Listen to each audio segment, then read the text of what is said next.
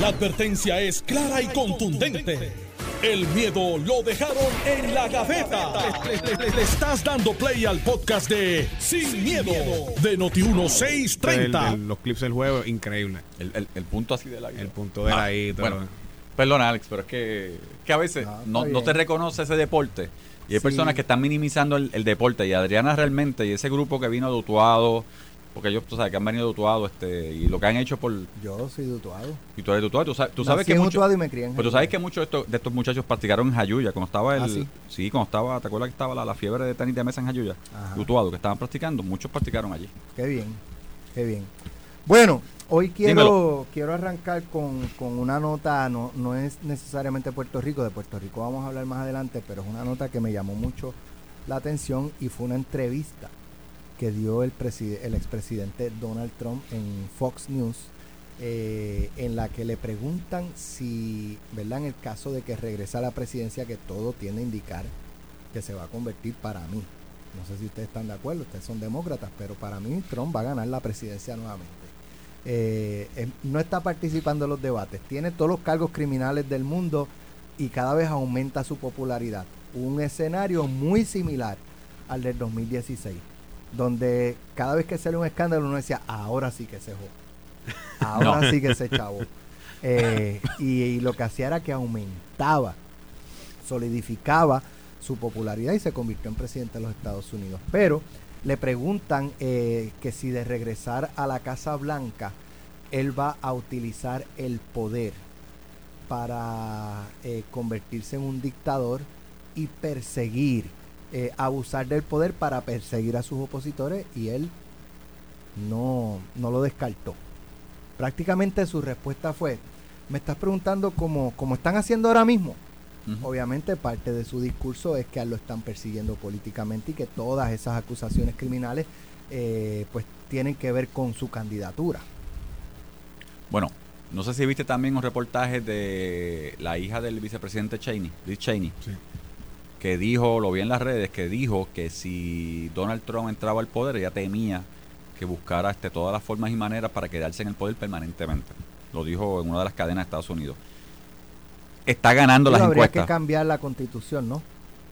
Bueno, hay que ver, sí. hay que ver cuáles son. Y la constitución tiene que votarla el pueblo, pero Pero fíjate que él hizo un montón de cosas en esta en esta elección para tratar de mantenerse en el poder. Eso parte de lo que está pasando en los estados eso y, y- los casos que tiene encima. Y hay personas que ya se han declarado culpables en varios estados. Pero la realidad es que cuando tú miras, como tú dijiste, el pool, los, lo- la, la encuesta, tiene un montón de estados que están saliendo, que está Digo, al frente, una y- cosa increíble. Y traigo el tema también por lo que representa para Puerto Rico. Hace poco hablaba eh, con Ferdinand, estábamos haciendo una conversación coloquial, eh, y yo planteaba que si Donald Trump gana la presidencia,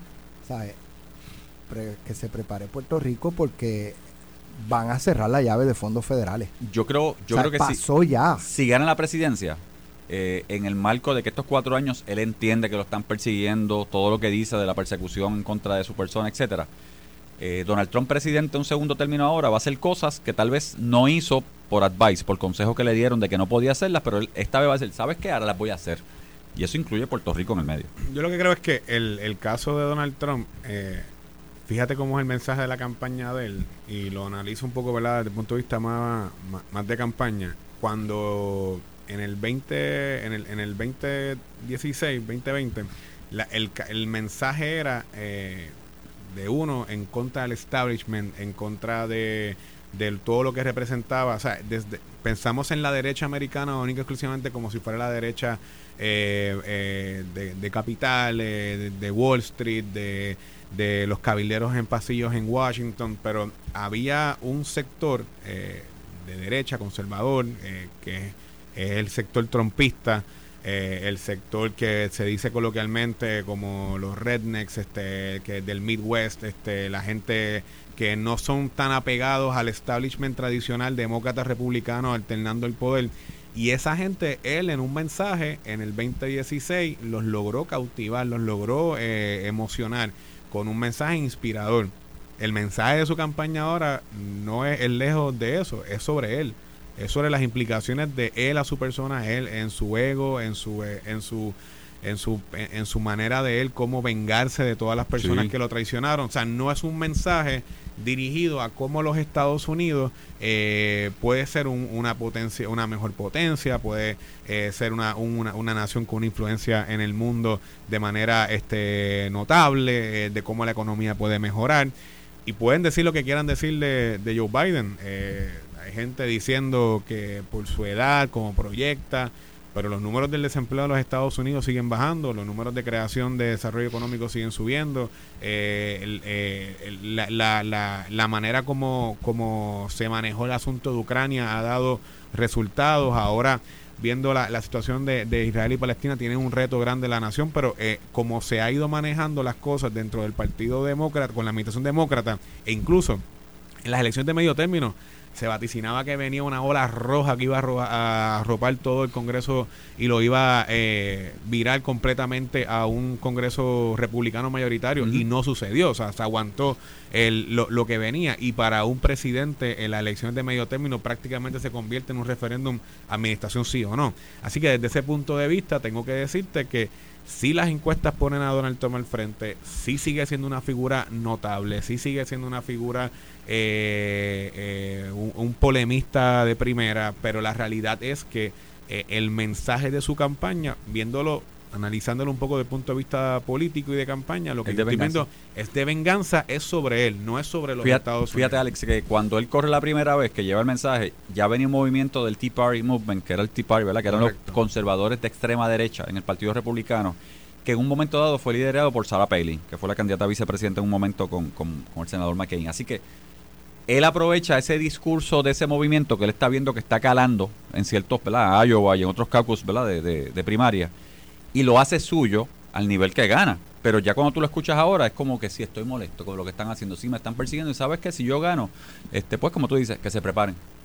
Le hace la pregunta el periodista, ¿promete usted hoy a Estados Unidos que bajo ninguna circunstancia ut- utilizaría nunca su poder como represalia contra nadie? Y él dijo, salvo por el primer día, quiero cerrar la frontera y quiero perforar, perforar, perforar. Que, o sea, frontera, obviamente el muro. Perforar la pregunta es a qué se refiere.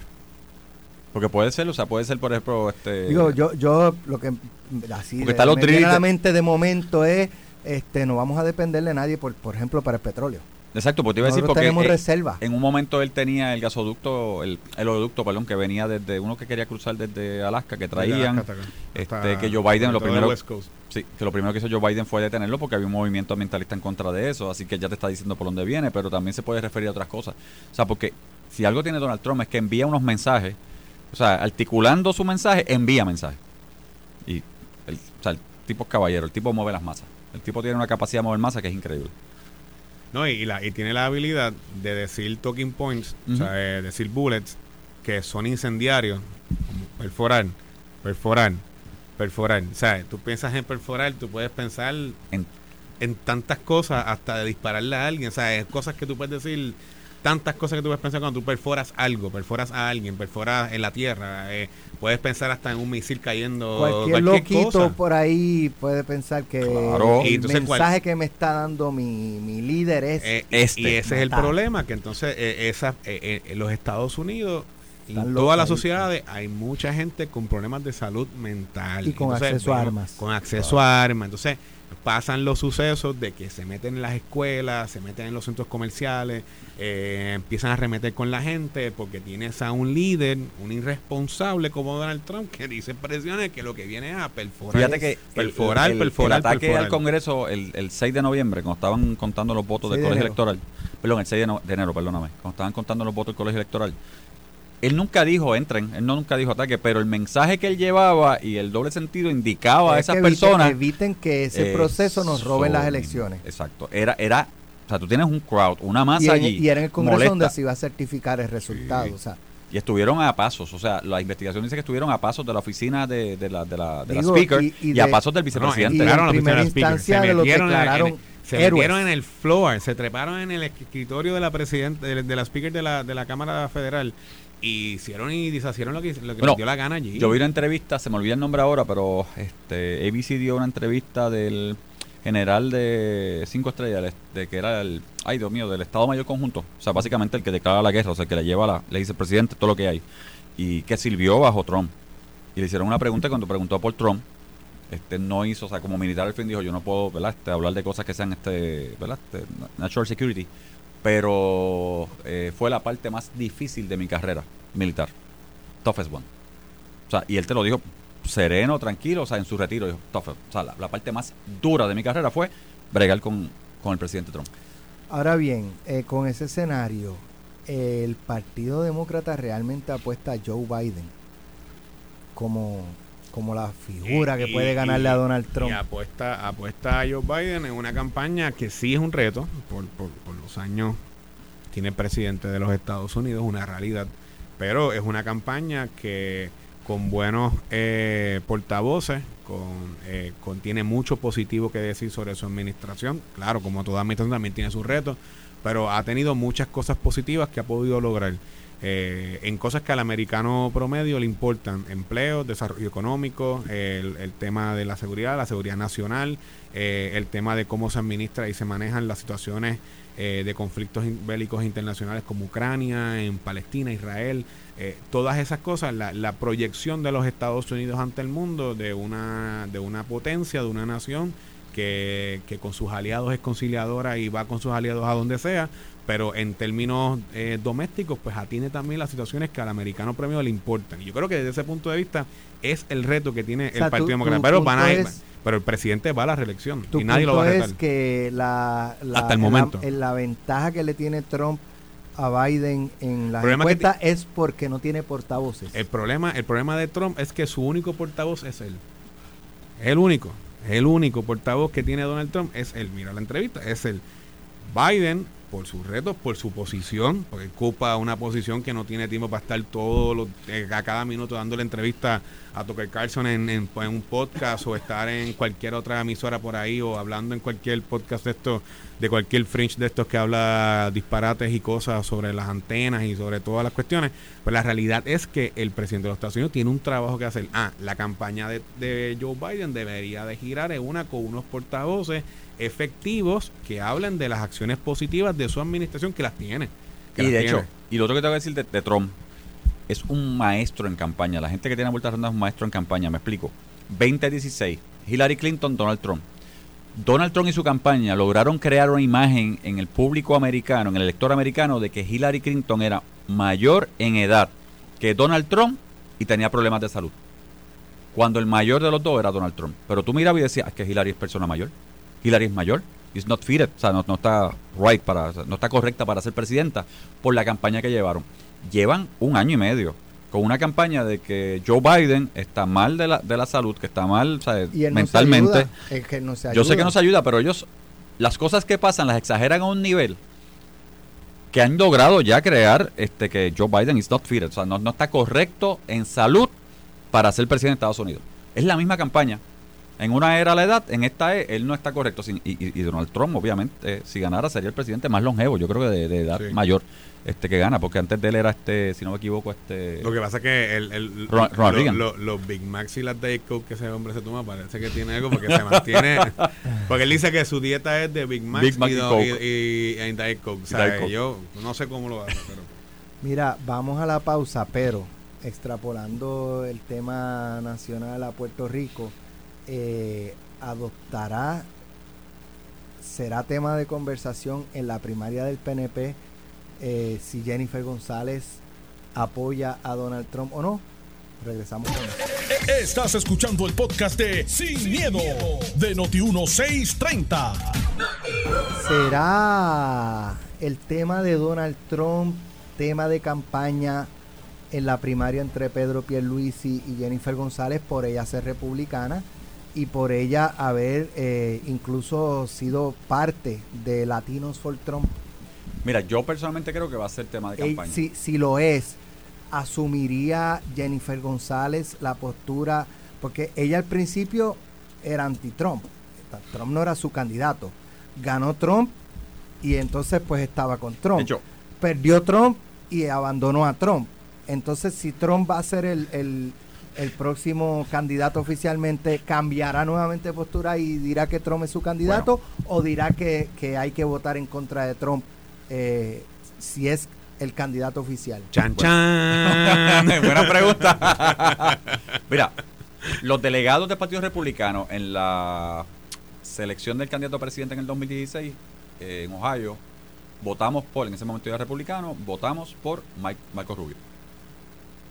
La delegación completa de Puerto Rico votó por Marco Rubio, fue quien ganó en Puerto Rico. Obviamente Trump se convirtió, se convirtió en candidato, Jennifer lo apoyó, estuvo en todo este proceso. El problema con Trump y Puerto Rico es que, vamos a ser honestos, o sea, yo no soy republicano por la forma y manera que Trump se comportó con Puerto Rico. Lo siento, yo lo digo claramente, eh, porque no es la forma, o sea, la forma de Trump y Puerto Rico, después de María y todas las cosas que hizo, mira, ya salió a la luz pública, o sea, simplemente el dinero federal no llegó aquí, se le pusieron trabas enormes, porque él pidió que se le pusieran trabas enormes a la forma y manera en que el dinero que los puertorriqueños necesitaban para la reconstrucción, a las cuales teníamos derecho, llegaba o no llegaba a Puerto Rico. Así que Trump, Trump, ese nombre en Puerto Rico es problemático para, para, para personas. Así que la comisionada va a tener que decir dónde está parada. Fíjate que una de las preguntas que le hacen a, a su candidato a comisionado residente, a Elmer, es si es republicano, si es demócrata, no sabe decir si es republicano, no dice ciertamente, tangentemente, sí, soy miembro, estoy inscrito en el Partido Republicano o Demócrata, eh, y él tiene que, está a favor o no está a favor de Trump. O sea, él tiene que decirlo simplemente, o sea, Claro. él tiene una carrera militar, este, pero tiene que decirlo. Pero yo creo que va a ser tema de campaña. El tema, el tema de, de las candidaturas presidenciales en los partidos de los Estados Unidos va a ser un tema importante en Puerto Rico porque bien probablemente en el caso del Partido Republicano va a haber una primaria y probablemente sea antes de las primarias en Puerto Rico. Bien probablemente eh, veamos eh, sobre todo en el PNP cómo se alinean eh, gente detrás de la figura o de Donald Trump o de Nikki Haley o de Don Ron DeSantis, este, distintos los candidatos que están aspirando a posiciones, retando el pre- a, a Donald Trump en esa posición. Hay que ver eh, cuál es el, el enfoque, no solamente de, de Elmer Román, de todos los candidatos a comisionados residentes por el Partido Nuevo Progresista, que todos aparentemente alegadamente son republicanos. Eh, y desde ese punto de vista, pues los vamos a ver alineándose. Y la candidata, una de las candidatas que eh, a la gobernación, o sea, la que está retando al gobernador de Puerto Rico, el gobernador es eh, abiertamente demócrata, es Jennifer González, que es republicana, que ha estado con Donald Trump, que ha estado, que ha sido aliada de él y de momento lo abandona, pero después dice que sí, después dice que no. Así que desde ese punto de vista hay que ver la consistencia del liderato eh, de los candidatos a comisionados residentes en el Partido No Progresista. En el Partido Popular, estamos claros, yo estoy con Joe Biden. O sea, yo estoy, yo soy demócrata y yo estoy con Joe Biden para la reelección de los Estados Unidos. ¿Cómo se conforma el cuadro al final de quién va a ser? Aunque si no sepa ni dónde está parado a veces. eh, él sabe dónde está parado. él es el presidente de los Estados Unidos, él sabe dónde está parado. a, veces, a Y- veces no y- a veces no se da cuenta ni que, que- Bueno, que al lado de él no hay nadie. pues, Bueno, ha pasado- la- la la- lo, lo importante es que los, que estados, lo- los Unidos, los. Estados Unidos está es, un, es una nación funcional, está corriendo, está haciendo lo que tiene que hacer, está mejorando en niveles de desempleo, en niveles de desarrollo económico, en niveles de protección internacional, en protección ambiental, en derechos civiles. O sea, eh, eh, los temas que tiene que mover el, el- el gobierno federal, que es el, es el aparato que controla el presidente de los Estados Unidos, eh, yo creo que lo está haciendo correcto y merece el que- como presidente de los Estados Unidos. No, y ante Trump, más con más razón Ba- aún con Joe Biden. Biden para Puerto Rico, mira, Biden, presidente Biden, vino aquí, obviamente, de, puso a la secretaria de Energía para trabajar con el programa de energía de Puerto Y- Rico, y el si- dinero está Y llegando. si no fuera la secretaria de Biden, Granja ha sido de lo mejor que le ha pasado Si- a Puerto Rico si y no eso es fuera producto de la Biden, administración de si Joe no Biden. fuera Biden, ¿quién sería el candidato para ustedes o candidata ideal para Ah. enfrentar a Donald Trump?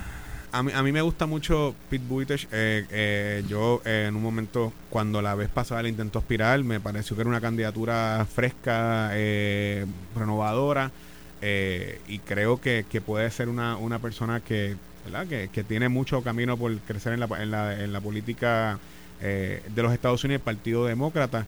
Más allá de ello, pues yo creo que... Estaba eh, Kennedy, pero Kennedy se, re- se fue independiente. se fue independiente, eh, que eh, allá en California. Pero yo creo que eh, al final eh, no, va- no me parece que vaya a haber nadie que vaya a retar al presidente de los Estados Unidos. Una Michelle Obama. ah, bueno, Ah, bueno, sería espérate. un cambio de juego, pero creo es, la, que... es la única que yo creo. se- se- la única se que habla, podría se ganar habla de Michelle entre el primero Obama. del Senado. No creo y, que vaya a correr, no pero, si tú me preguntas un nombre que pudiera, Michelle Obama. eh, Se, ha- se habla de Michelle Obama entrando quizás a una candidatura al Senado, un poco parecido como fue la historia Sí. de, de- de Hillary, que si me lo puedo decir primera dama, entró a- al Senado Pero por Nueva Michelle, York. Michelle puede ir directo a la pero presidencia. pudiese, pudiese. la Ella capacidad, dejó- el ella- eh, no. Pero no creo, no creo, la relación de los de los Biden con los Obama, no veo eh, a ella haciéndole Mientras- eso de frente. Mientras él eh, sea el candidato, ella no, No, lo va yo- ah, claro, por eso, la relación de los Pero Obama si con los Biden de momento lo, lo logran convencer de que, de que Si Biden decidiera que- a, a estas alturas del juego, de que no corra, vamos a decir. pero Alex, a estas alturas del juego, que ya en enero empiezan los caucus en los diferentes estados, porque empiezan en, en, en- en- primero que empieza es Iowa. No me acuerdo ahora cuál es primero, pero empiezan por ahí los caucus. Eh, tiene que ser una persona de peso y de nombre y Michelle Obama podría ser una persona porque es reconocida, la gente la quiere, dejó un, un buen legado dentro del Partido Demócrata, que realmente lo dejaron, los, los Obama lo dejaron. Así que podría ser, hay que ver. Ahora mismo el candidato es Joe Biden a reelección, hay que ver qué pasa, porque yo no veo, y con respeto lo digo, o sea, yo no veo Kamala Harris como vicepresidenta, no... El público americano y el electorado americano no ha visto en ella lo que se esperaba. Siendo la primera mujer vicepresidenta, etcétera, etcétera, no, no, no ha despuntado, vamos, no ha despuntado. Y respecto al Congreso, Senado, eh, que ustedes vislumbran a un año de las elecciones. Mira, Lo- yo, ven, ven que no cambie el control de, de Senado y Cámara. es que hay que ver cómo, bueno, si tú miras lo que pasó en las, pri- en las primarias de medio término, especialmente ¿verdad? en la Cámara, que todo el mundo entendía que esto iba a ser una pela de, de- de 40, Sí, eh, el 40 Red escaños. Wave. O sea, 40 escaños a favor del Partido Republicano y no se dio. O sea, apenas ganaron por cuánto, 16 escaños, qué sé yo, una cosa así. Eh, y el Senado se mantuvo, o sea, en mayoría, al contrario, yo creo que ganaron uno, ¿verdad? Tienen 51 ahora, no está empate, así que ganaron uno, un positivo. Hay que ver cómo influyen estas candidaturas de los estados, pero la realidad es que yo creo que el Senado se mantiene demócrata y con los problemas que ha tenido el Partido Republicano en la Cámara, con el Speaker, cómo sacaron al Speaker, eh, los problemas que está teniendo este movimiento conservador allá adentro de, de, de Guess y otros, yo creo que podría el Partido Demócrata volver a tomar control de, de- de- la Cámara este, Federal. No sé cómo tú lo ves, Manuel, pero Yo creo que eh, el liderato de Hakeem Jeffries en la, en la Cámara de Representantes eh, creo que va pudiese convertirse en, en un futuro speaker. Yo creo que el, lo que han hecho los republicanos, eh, de entre ellos mismos, demostrar que no pueden ni tan siquiera mantener un, un término con un, un- un speaker. el primer eh, speaker que sale. el primer speaker que tiene que, que desistir o renunciar o, o que, o que no, es como una moción de censura, como que lo sacan. Eh, le hacen el- un voto en contra dentro del caucus republicano eh, porque no ah, favoreció una política de, de fomentar el cierre del gobierno federal y una aprobación de unos proyectos eh, de una línea radical fundamentalista en el Congreso de los Estados Unidos. Yo creo que eso ha dejado un sinsabor en la política estadounidense y creo que es una gran oportunidad para que el- el- lo- los estadounidenses cuando vayan a votar voten por un por candidatos demócratas en la en la en, en el House en la, en la casa en la Cámara de Representantes. Y creo que Hakeem Jeffries pudiese ser eh, que es un amigo de Puerto Rico que ha venido a Puerto Rico se ha reunido con liderato del Partido Popular con liderato del Partido No Progresista. Eh, es un es una persona que viene subiendo es un gran líder con mucho arrojo y con muchas ganas creo que pudiese ser un gran speaker de la de la Cámara Federal y en el caso del Senado, pues ahí está Rubén Gallego también, que estuvo en Puerto Rico, yo estuve con él hace va dos días. Va para el Senado por Arizona. Eso es eh, amigo de Puerto es un amigo de Puerto Rico, es un gran tipo, eh, tiene mucho carisma, eh, tiene una historia de superación de, y de, de vida muy positiva. Y son buenas noticias para Puerto Rico tener un aliado allí en el Senado como, como Rubén Gallego. Así que yo creo que en términos, volvemos, lo que te decía al principio, Alex, el problema de Donald Trump es que es él solo. Es, como si fuese un candidato independiente solo eh, y pues el Partido Republicano corre por el otro lado. Y tienes unos republicanos que están con él, unos republicanos que no están con él y unos más moderados que depende de lo que le pregunten en cuanto al tema, pues o están con Trump o no están con él. Eh, yo creo que al final eh, Nikki Haley, que, que fue la embajada de los Estados Unidos en las Naciones Unidas cuando él era presidente, si mal no recuerdo, y si me estoy equivocando, pues me corrigen. Ella creo que pudiese ser, eh, yo pienso que al final Donald Trump va a terminar eh, accediendo para que ella sea parte de su ticket, hay que ver si ya está disponible. Yo creo que ella pudiese ser el ticket pa- para vicepresidenta del Partido Republicano, eso estoy yo pronosticando, pudiese pasar. No, ya Eh, se a- está hablando de eso. Aún, aún así, aún así, eh, yo eh, creo que los demócratas tienen todavía un camino eh, muy fértil para poder prevalecer y poder retener la presidencia de los Estados Unidos. Bueno, en temas correlacionados, ayer hubo una un foro en la Cámara de Comercio de Puerto muy bueno. Rico Tú ahí. en el que se discutió y qué bueno que la Cámara de Comercio, ¿verdad? Como organización privada se inserte en este tema, eh, porque pues aquí nos ponemos muchas veces, este, ¿no? Que, que, que el tema del estatus no es importante, que eso no afecta en nada, que estamos bien como estamos, que no estamos bien como estamos. Eh, y muchas veces esa discusión se queda en la clase política eh, que la utiliza para campañas políticas. Punto Politiquial. pero eh, eh, es un tema importante y que el que la Cámara de Comercio lo esté tocando, pues me parece, ¿verdad?, que, que, que merece discutirlo. Ahí se presentó un estudio realizado por el profesor José Cara- Caraballo Cueto, eh, un profesor de la Universidad de Puerto Rico. Eh, creo que nadie puede decir que, que- que está con un partido o con el otro. Yo he tenido en el pasado discusiones públicas con él eh, y diferencias, ¿verdad?, de, de, de Un profesor muy temas. serio. Yo tengo que Pero- decir que, es muy serio. Yo estuve ayer ahí en el, en el foro. Sí.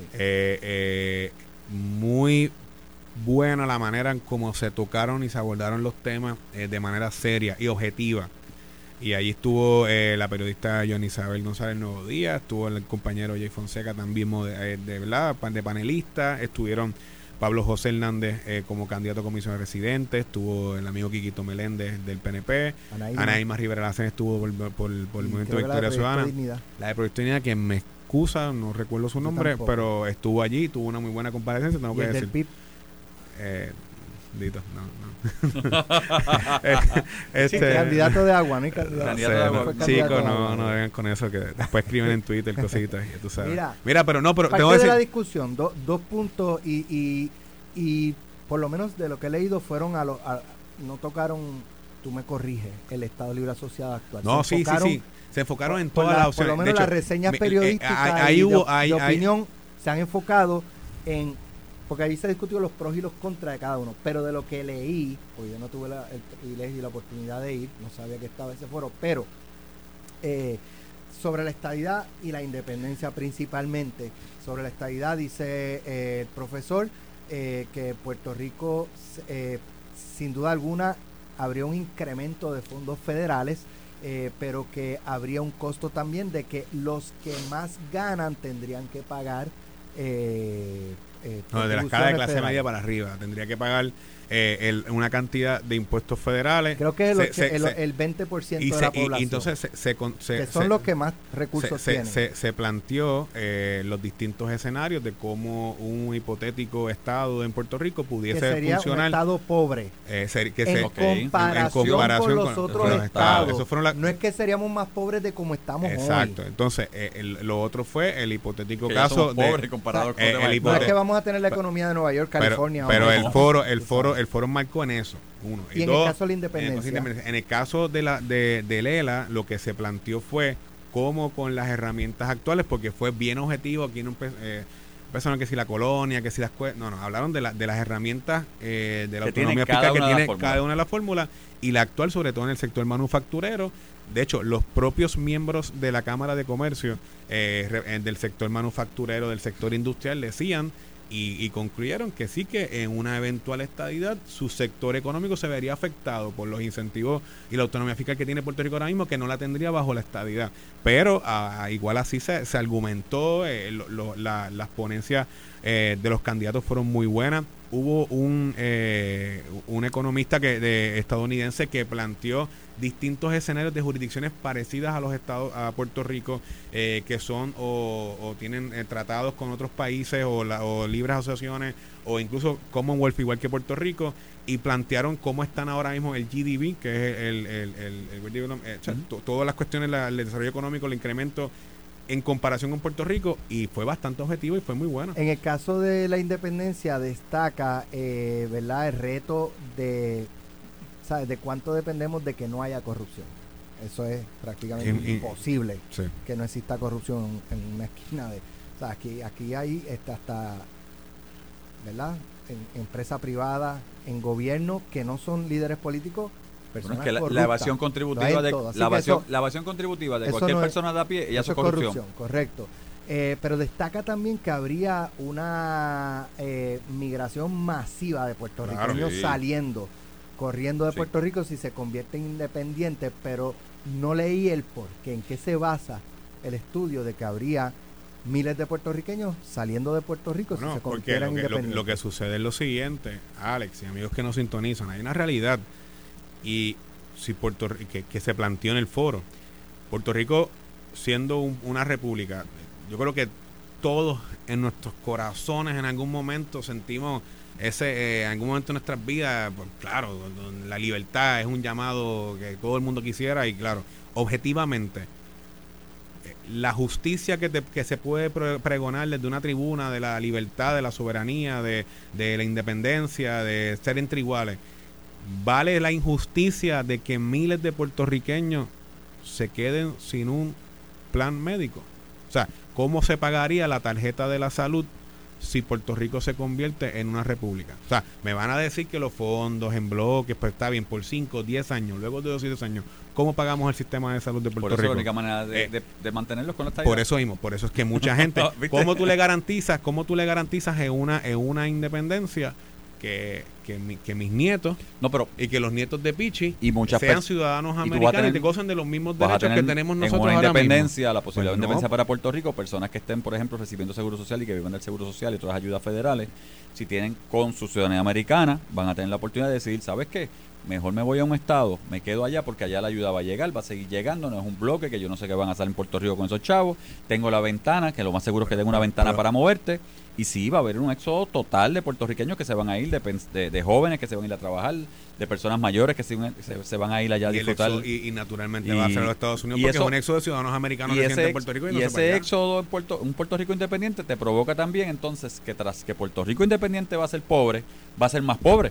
Porque son personas que no se quedan en la economía, son personas funcionales que tampoco se van a quedar en la economía ni trabajos que vas a crear. Así que sí, o sea, yo personalmente, obviamente yo creo en la estadidad y veo lo que puede pasar con la independencia, pero hay personas aquí que cuando te hablan de independencia es el orgullo patrio, la bandera, este, nací en la luna y pues por eso quiero ser independiente sin mirar las, las consecuencias económicas de lo que puede pasar a, a- a largo Entonces, plazo. son, son- son los primeros que en, en, en podcast y en las redes y tú sabes y en todo son los primeros en señalar la- la- las incongruencias y lo, y lo malo que es la estadidad o lo malo que es el ELA o la colonia y todo, pero nunca hablan de cómo sería el Puerto Rico, la República, República, claro. a pulmonia y, y manteniendo el, el- el sistema benefactor que tiene Puerto Rico, de- por ejemplo, a- de asistencia nutricional, de salud, de educación. O sea, Eh, tu punto a- es, aquí por ejemplo, ¿cuántos a- puertorriqueños dependen de las ayudas federales? Bueno, Claro. eso es- son tantos pero- billones. pero- Siendo es- independiente, ¿de dónde saldría ese dinero? Entonces, sí, exacto. Exacto, ¿de dónde? esa gente va a decir, Claro, Alex, si pero yo es lo que eso, es lo- eso, eso es básico. O sea, la, la República de Puerto Rico, en un futuro, eh, eh, en un caso hipotético, ¿cómo se sostiene ahí?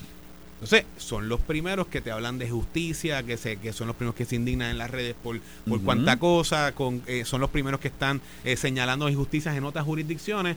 Pero entonces, di, háblame de la injusticia que le provocarías a todos esos puertorriqueños piensa en que se una persona quedarían mayor- sin un sistema de salud, sin el plan vital. ¿Cómo lo vas a pagar? Piensa en una persona que tiene familia allá, viviendo hijos, viviendo en Estados Unidos, retirada y depende del plan vital y depende del seguro social que recibe. De repente Puerto Rico independiente, al seguro social se lo vamos a enviar allá, qué sé yo, cuántos billones, y ustedes lo administran.